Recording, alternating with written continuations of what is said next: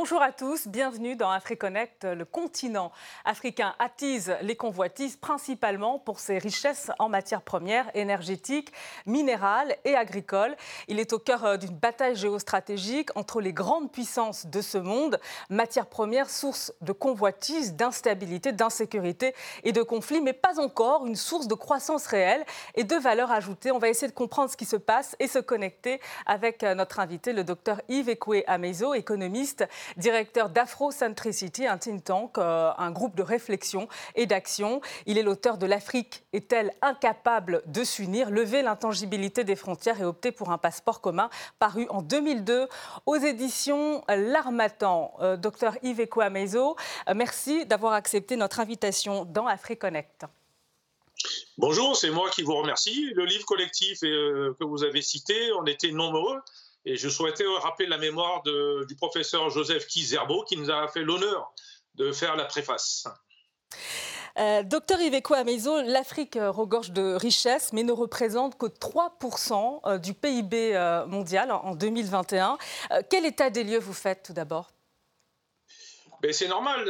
Vous savez, c'est un continent qui, depuis des, décennies, des millénaires, je dirais presque, a été une source finalement d'approvisionnement, d'approvisionnement de l'ensemble du monde. Que ça se fasse de manière, disons, acceptable ou de manière moins acceptable, je pense à l'esclavage, les exploitations et autres. Et donc, du coup, il y a eu quand même plusieurs siècles où on a empêché les ressources humaines, le capital humain finalement, de penser à réorganiser la façon de produire de la richesse, d'abord pour le continent, et plus largement pour l'ensemble du monde. Et donc, il s'agit vraiment d'une source. Vous parlez de matière première, c'est vraiment le mot adéquat, puisqu'il s'agit de venir prendre à la source quelque chose. Le problème de fond, c'est que c'est la façon dont on le prend. Alors, on évoque les, matières premières, euh, mais est-ce que vous pouvez préciser ce dont on parle? Absolument. Les matières premières, vous savez, bon, le mot qui court souvent est le mot malédiction. Je voudrais corriger ça tout de suite aussi. Vous savez, si les diamants, le pétrole ou autres euh, étaient euh, à Francfort, Berlin ou Paris, ou autour de la France et l'Allemagne, je ne pense pas qu'on parlerait d'ailleurs de malédiction, mais plutôt de bénédiction. Donc c'est une bénédiction pour l'Afrique d'avoir toutes ces matières premières. Le fond du problème est que si tout le monde vient chercher c'est qu'on vient chercher bien la bénédiction et non pas la malédiction. Donc ça, c'est pour le côté, disons, promotion que j'entends ici et là, qui est quand même relativement fausse. Le fond du problème, c'est un problème de gouvernance. Vous avez dans vos introductions insisté sur les richesses, les richesses qu'on vient chercher, parfois piller. Il s'agit bien de cela. Le vrai problème, c'est que nous sommes en train de faire des analyses un peu binaires.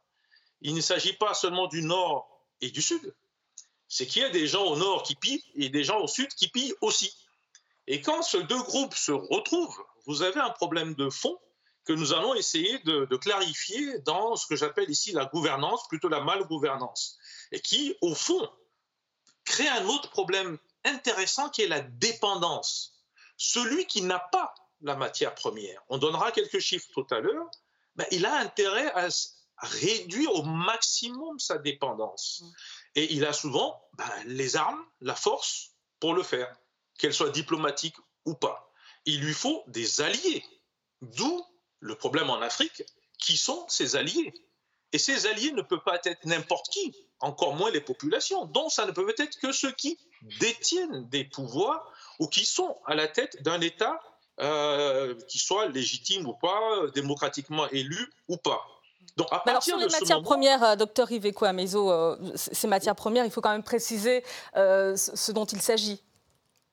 D'accord. Alors, les matières premières, sachez qu'en gros, il y a deux grandes distinctions. D'abord, si c'est énergétique ou pas, et donc pétrole, gaz et autres. et tous les autres, c'est plutôt des minerais, c'est plutôt le volet agricole, c'est peut-être même des métaux précieux, etc. Ça m'amène d'ailleurs à penser autrement la notion de matière première et la notion de transformation. Souvent, automatiquement, on pense à l'industrialisation.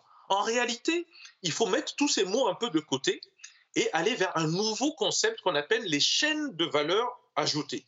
Qu'est-ce que c'est? Il s'agit de penser la matière première du moment où il sort, s'il s'agit de la Terre, de la Terre, et qu'il arrive au produit fini que nous utilisons, par exemple le portable. Et toutes ces étapes que vous avez jusqu'au téléphone portable sont des possibilités de création de richesse et donc de création de valeur ajoutée. Et chacun peut se spécialiser à chaque niveau. Première, deuxième, troisième, X, euh, X énième transformation. Et bien sûr, si vous contrôlez l'ensemble de la chaîne, ce qu'ils essaient de faire les entreprises transnationales ou multinationales, vous comprenez que votre pouvoir, en dehors de l'argent que vous avez, est très important. À tel point que vous pouvez même imposer vos prix à ceux qui produisent cette matière première-là. Et si vous avez en plus des partenaires en Afrique qui jouent le jeu plutôt du côté de ceux qui sont les plus forts, vous comprenez que nous avons une situation d'échange inégal et surtout asymétrique. et là, vous commencez à comprendre mieux le problème de cette matière première qui finalement est, une source de richesse, mais une source de pouvoir et donc une source d'aliénation, voire de servitude. Alors, tout à l'heure, vous, vous, faisiez allusion à, la problématique de savoir euh, comment on s'y prend justement pour transformer ces, matières premières. On va partir euh, du côté d'Abidjan avec euh, cette question pour vous, docteur Yves Ekoamezo. J'aimerais demander aux spécialistes de la culture du cacao pourquoi l'Afrique transforme si peu ses matières premières? Alors, docteur Yves Ekoamezo, euh, sur cette question, pourquoi finalement le continent peine à transformer euh, ses richesses? Alors, d'abord, soyons clairs, la transformation du cacao en particulier, l'ensemble de tout ce qui est agricole, n'est pas un problème technique. Il y a des équipements, il y a des industries, il y a des usines et du savoir-faire. Donc le problème n'est pas technique. On peut l'acheter, on peut l'acquérir, on peut inventer. Le problème qui se pose, c'est pourquoi, c'est la question qui est posée. Donc, il y a soit des gens qui empêchent d'accéder à ce savoir pour transformer le cacao, soit le fait d'accéder est bloqué, impossible. Vous commandez, mais on ne vous envoie pas les équipements, et j'en ai vu, ou carrément, on ne permet pas que vous puissiez en fait avoir la même technologie qu'ailleurs et donc permettre un rattrapage, voire un dépassement. De manière générale, c'est un manque de prise de conscience collectif des dirigeants africains. Le mot industrialisation, le mot industrie est venu plusieurs fois comme élément prioritaire, thème prioritaire de l'Union africaine, qui m'a d'ailleurs amené, hein, avec mes amis, à faire ce livre collectif, Est-ce que l'Afrique est incapable de s'unir pour organiser des structures dans le domaine des matières premières pour peser d'abord sur les prix, pour peser pour acquérir de la technologie, du savoir-faire, et de faire en sorte que ces usines soient en Afrique, parce que derrière, vous avez la création d'emplois et vous avez des emplois décents. Maintenant, si certains dans ce jeu sont plutôt des traîtres, si certains dans ce jeu préfèrent s'aligner sur les plus forts, si certains ne défendent pas leur population, vous comprenez que le jeu devient tellement inégal que ça conduit en fait à des insurrections, des difficultés avec les populations. Et si en plus le système financier derrière qui permet finalement de faire l'effet de levier pour les petites et moyennes entreprises n'est pas là, donc vous ne pouvez pas accéder au crédit, vous comprenez bien que transformer le cacao en soi n'a rien d'extraordinaire. On peut le faire en plus à toute petite échelle et faire de chocolat de extrêmement très haute qualité. Maintenant, j'ai finalement, le, oui, finalement, le piétinement de, de, de, la transformation des matières premières, vous l'imputez à la gabégie, c'est ça, euh, de, certains hommes d'État, à la culture de rente aussi hein? Bien sûr, disons qu'il n'y a pas un seul responsable. C'est tout un ensemble de chaînes, des gens qui vont s'accaparer un pouvoir et la richesse qui va avec. On peut le prendre dans les, dans les deux sens. Le problème, en économie, quand ça part tout d'un côté, ça veut dire qu'un autre côté est lésé, essentiellement les populations. Donc le problème est d'abord une compréhension, je pense d'abord des gens qui dirigent, et un autre problème de fond, on l'a peut-être pas dit encore, c'est la confiance au secteur privé africain. Parce qu'en réalité, l'État est interventionniste en Afrique. Et par cette interventionniste, vous connaissez la bureaucratie partout, en Afrique en particulier, par définition, ils sont plutôt incompétents pour pouvoir gérer les petites activités de proximité. Alors souvent, souvent la, la, gabégie des hommes d'État, cette culture de rente, euh, on, l'associe, euh, euh, vous allez nous dire à tort ou à raison, justement à ce système aussi de la France-Afrique qui est considéré comme un système de prédation des, des richesses en Afrique francophone. Alors, la France-Afrique, tout le monde est au courant maintenant, il s'agit d'un club ésotérique de pouvoir, d'argent, pour ensemble trouver un système de rente souvent à partir des matières premières, et par définition de non-redistribution aux populations. Il y a bien une distribution, mais elle se fait entre un club fermé. Et bien sûr, certains dirigeants africains jouent le jeu. D'où tout le problème d'ailleurs. On peut même le voir, on a parlé du cacao, mais aller en finance. Dans la zone franc, qui est la zone francophone, on se pose la question pourquoi aujourd'hui on doit payer quand quelqu'un envoie de l'argent de Paris au Togo ou en Côte d'Ivoire Pourquoi? Alors qu'on est dans la même zone. Vous savez très bien que le franc CFA n'est pas une monnaie, c'est un chèque du Trésor français. Et donc, qu'est-ce qui se passe? Nous devons être au même niveau. Il y a donc un péché d'inégalité entre l'Autriche qui envoie de l'argent en France et la France qui envoie l'argent dans un pays francophone. Et derrière cela, il faut bien qu'une autorité locale autorise cela. Et si cette autorité locale se permet d'avoir un pourcentage X de la transaction, vous comprenez qu'il n'a aucun intérêt à faciliter une transaction transparente et donc gratuite. Donc je rajouterai le mot que vous avez dit, la non-transparence, parce qu'ils ne rendent pas des comptes aux populations. Et derrière, quand même, un problème de fond. Est-ce qu'ils sont là pour représenter des populations en grande majorité qui n'ont pas demandé autre chose que simplement d'avoir finalement un salaire décent ou un pouvoir d'achat décent pour fonctionner? Et c'est là qu'on a un problème de fond parce qu'on a des gens qui trahissent la cause de l'Afrique et pourtant siège dans toutes les structures décisionnelles que j'appelle le maillage décisionnel africain contre les populations africaines. on va poursuivre, docteur Yves Amezo, mais on va marquer euh, une courte pause et on se retrouve dans un instant euh, dans AfriConnect. Restez avec nous sur RT France.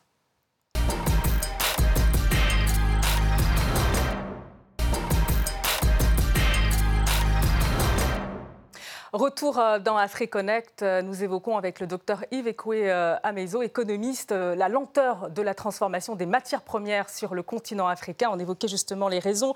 il y a aussi, docteur Yves Ekoué Amezo, les politiques d'ajustement structurel au, sortir des, des indépendances, mises en place par les institutions internationales. Avec ce qui a suivi, on sait aussi, c'est l'endettement. Ça aussi, c'est un frein. Absolument.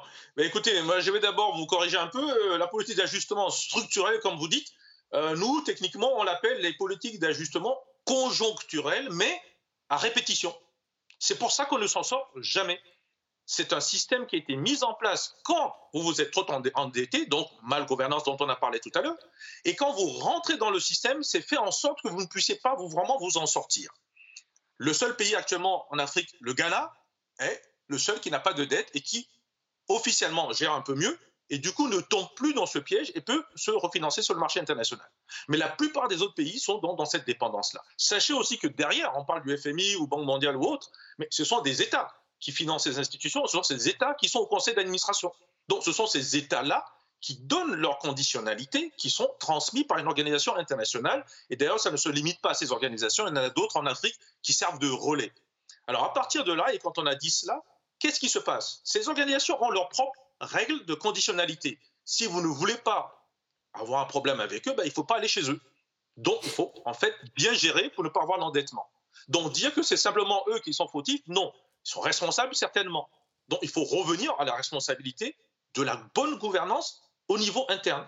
Pourquoi on n'a pas transformé? Pourquoi le cacao en Côte d'Ivoire ne dépasse pas 3 ou 4 aujourd'hui de transformation? Ce n'est pas normal on avait pensé, même avec le président Ouattara, qui était un des plus dirables libéral, que tout cela allait changer très vite. Oui, il y a eu quelques Français qui ont délocalisé en fait leur production, leur capacité de production en Côte d'Ivoire, parce qu'en fait les taxes sont trop importantes en France. Vous voyez bien.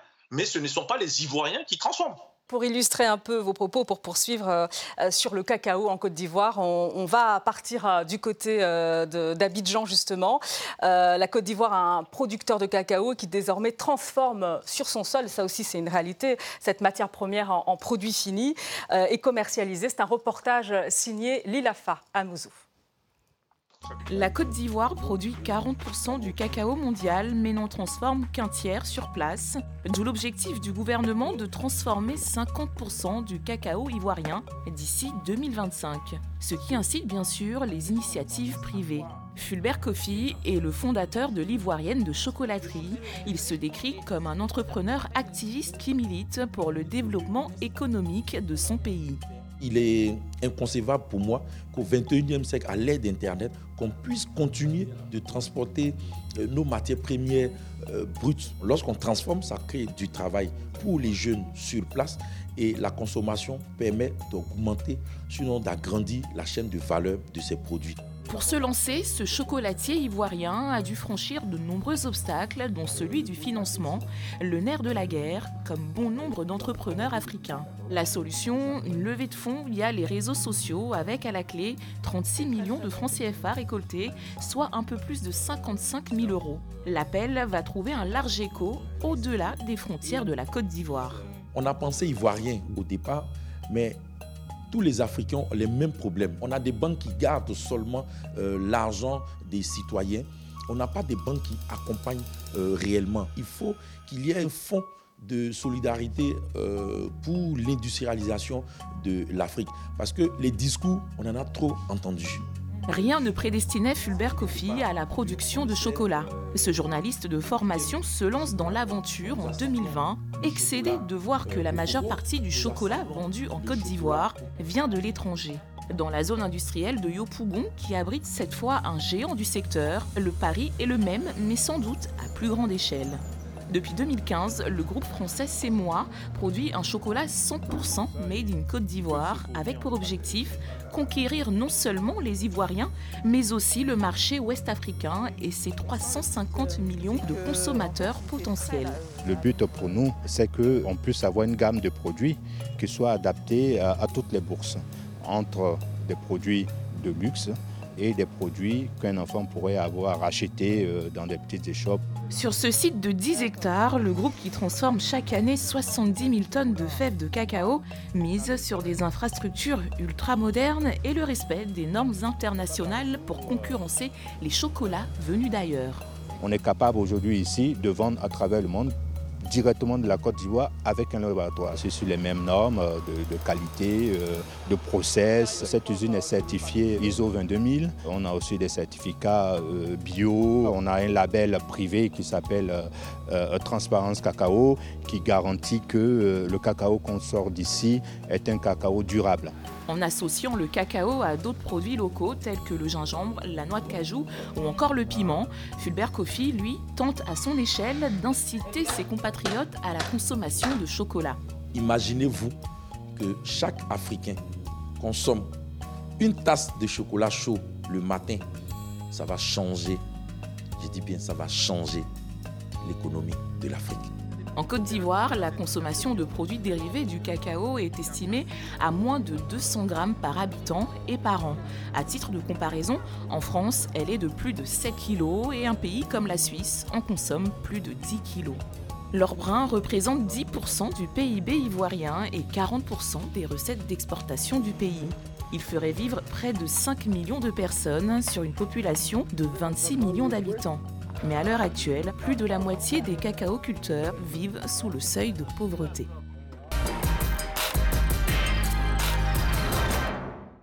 Alors, ce qui ressort euh, aussi de, ce reportage, hormis euh, effectivement la, transformation du cacao sur le sol euh, ivoirien, c'est une attente hein, des, populations depuis très longtemps. On s'aperçoit quand même que les sociétés françaises, elles font beaucoup d'ombre aux petits producteurs confiseurs locaux.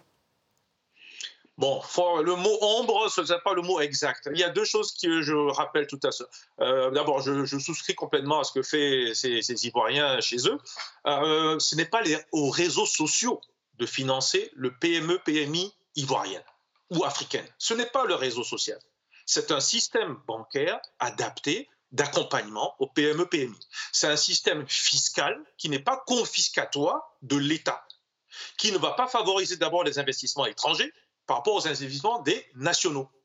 C'est un paiement de la dette nationale, c'est-à-dire les dettes que l'État doit à des petites et moyennes entreprises dans les temps, et non pas favoriser, payer d'abord la dette internationale, que ce soit FMI ou d'autres. Cela étant dit, vous revenez au sujet de fond. Que fait la Côte d'Ivoire, le Ghana voisin ou d'autres pour ces petites et moyennes entreprises en termes de ces trois points fiscalité, le financement et l'accompagnement? Parce qu'il faut rajouter dedans la formation. Vous avez bien vu ce qu'on a dit au début chaîne de valeur, c'était là. L'acquisition des technologies, que ce soit moyenne ou élevée, c'était là. Et la diversification, parce que on a parlé là du chocolat, mais attendez, vous avez les déchets, les déchets rentrent dans l'alimentation du bétail. Vous avez la première chaîne de transformation qui est le beurre de cacao qui rentre dans le cosmétique et qui est utilisé quasiment partout. Vous imaginez ce que peut faire la Côte d'Ivoire, le Ghana, rien que ces deux-là, si un tout petit peu de transformation se fait au niveau du beurre de cacao pour faire le maquillage des filles chinoises, rien que les filles chinoises. Je vous dis qu'ils passent tous au-dessus du seuil de pauvreté et passent même dans ce que j'appelle la classe moyenne. Uniquement cela. Donc il y a tout un travail de la chaîne à faire pour trouver le bon marché. Il ne faut pas se focaliser uniquement. Alors pour votre question, oui, il y a des opérateurs français. Je ne pense pas que ce soit eux qui bloquent le circuit en tant que tel. Ce sont des privés. Donc chacun essaie de trouver, faire sa concurrence. Ils viennent avec un peu plus d'avantages. Ils viennent de France, ils viennent avec des technologies, etc. Mais aujourd'hui, c'est diversifié. Le Ghana voisin, euh, je suis consultant, il y a des gens là-bas qui ont des, des équipements qui viennent de Chine, beaucoup moins chers, qui fonctionnent très bien. ils ont l'avantage de, pouvoir justement dominer euh, le, marché, notamment du chocolat. Oui, mais c'est le, rôle de la, le rôle de la fiscalité. Quand vous commencez la première phase de l'industrialisation, vous devez quand même soutenir. Au début, il y a toujours un peu de perte, mais vous devez soutenir. Le Maroc, aujourd'hui, ne serait pas indépendant en sucre si le roi du Maroc, le précédent, n'avait pas fait tout l'effort de soutenir toute la production dans le domaine du sucre pour que le sucre soit un sucre marocain, quel que soit le coût au départ. Et avec le temps, bien sûr. À Abidjan, on repart à Abidjan avec cette question, hein, docteur Yves Maison. Bonjour monsieur, euh, moi j'aimerais savoir comment se fait-il que l'Afrique est le lieu même où naissent toutes les richesses. Quand je parle de richesse, je parle de bauxite et tout et tout. Et on n'arrive pas à se développer. Nous sommes en retard sur tous les pays. Ça, c'est ma première question. Et la deuxième question concerne en particulier la Côte d'Ivoire. Nous sommes premiers producteurs de cacao et nous ne produisons pas de chocolat, nous n'avons pas de, de structure en Côte d'Ivoire. Donc, euh, à quoi est dû cela? Quelle solution pourrez-vous nous donner?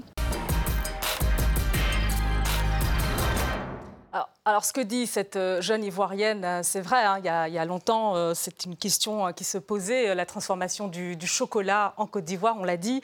c'est vrai qu'il y a une omerta quand même sur le pillage de la filière cacao en, Côte d'Ivoire. On en parle très très peu. Et ceux qui ont même tenté d'enquêter l'ont fait au, péril de, leur vie. Pour quelles raisons, docteur Iveco bah, La première des raisons, c'est qu'il faudrait surtout regarder la composition de l'actionnariat des entreprises notamment françaises, en Côte d'Ivoire. Et vous serez peut-être étonné d'y voir beaucoup d'hommes politiques. Donc, des gens qui sont dans des situations de rentiers et qui ne voudraient pas perdre cette rente-là. J'ai parlé de chaîne de valeur tout à l'heure. Ne restons pas que dans le cacao en tant que produit. Pensez qu'il faut peut-être que le cacao se transporte, passe par le port, en logistique, transport, et parte ailleurs. Donc celui qui contrôle une partie du port ivoirien fait partie de cela. S'il augmente les prix, ben, vous avez un petit problème d'exportation. S'il fait des différenciations entre le Ivoirien qui fait du chocolat, qui va l'exporter, qui va payer plus cher que ben, quelqu'un d'autre qui est, lui, français et qui paie moins cher, vous voyez ce que j'essaie de vous dire. Donc, il y a encore une mainmise, selon vous? Il y a encore une mainmise des hommes politiques sur cette filière aujourd'hui? Ben, bien sûr, non seulement une mainmise, mais en fait une sorte de déconcentration du pouvoir vers des acteurs privés qui agissent pour le public, que ce soit le public national ou que ce soit le public international. Et dedans, vous avez des multinationales qui ont un besoin d'approvisionnement pour un tas de choses pour lesquelles ils ne peuvent pas se permettre de perdre cet approvisionnement. Donc la question de la dame, elle est très précise. Pourquoi? Mais je l'ai dit au départ, l'Afrique est une source d'approvisionnement quasiment en tout. On n'a pas le temps ici, mais je ferai un papier là-dessus pour bien expliquer que dans la plupart des domaines, l'Europe est d'une dépendance extraordinaire vis-à-vis de la. Quelle solution, quelle solution et quel modèle justement euh, de transformation euh, pour rattraper euh, le retard On parlait tout à l'heure des, politiques d'ajustement structurel ou conjoncturel. Il y a eu des politiques d'émergence aujourd'hui. encore, est-ce qu'il faut diversifier? Il faut diversifier l'économie? Il faut toujours diversifier dans les chaînes de valeur il faut apprendre à maîtriser sa chaîne de valeur. Il faut faire des études pour calculer les coûts, qui c'est qui profite? Vous ne pouvez pas faire aujourd'hui, par exemple, un jus de fruits à partir de mangue et que le transport ou l'emballage vous coûte 80-90% de l'ensemble. Donc vous ne buvez pas du jus d'orange, vous buvez de l'emballage. Ce n'est pas normal. C'est souvent le cas en Afrique. Et qui c'est qui contrôle l'emballage? Qui c'est qui contrôle le transport? C'est souvent pas des Africains. Donc déjà, le premier problème, il faut d'abord faire une étude, une analyse, il faut utiliser les experts et la diaspora africaine, ivoirienne en l'occurrence, pour faire ces travaux-là. Parce que si ce ne sont pas des gens indépendants qui font l'étude, vous voyez le biais par les études. Et vous savez que beaucoup de nos gouvernements africains choisissent des grands cabinets qui ont d'autres intérêts et d'autres objectifs. Deuxième élément important, il faut une prise de conscience. Parce que si vous n'êtes pas conscient que le fait de transformer le beurre de cacao et de le vendre en Chine pour les femmes chinoises qui se maquillent, vous devenez riche en moins de 5 à 7 ans, il y a un problème de fond. Donc il faut que quelqu'un s'occupe aussi d'expliquer qu'il y a d'autres marchés que la France. Troisième élément, le plus important, la démocratie elle-même. Il faut qu'elle soit vraie, il faut qu'elle soit sur la vérité des urnes et la vérité des comptes publics. Et ce doit être indépendant. C'est pourquoi je dis ça, parce que si on vous donne des informations qui sont inexactes ou qui sont biaisées ou qui n'arrivent carrément pas, sur justement le cacao ou tout le circuit, vous n'allez pas voir qui sont ceux qui profitent de ce que j'appelle le ruissellement.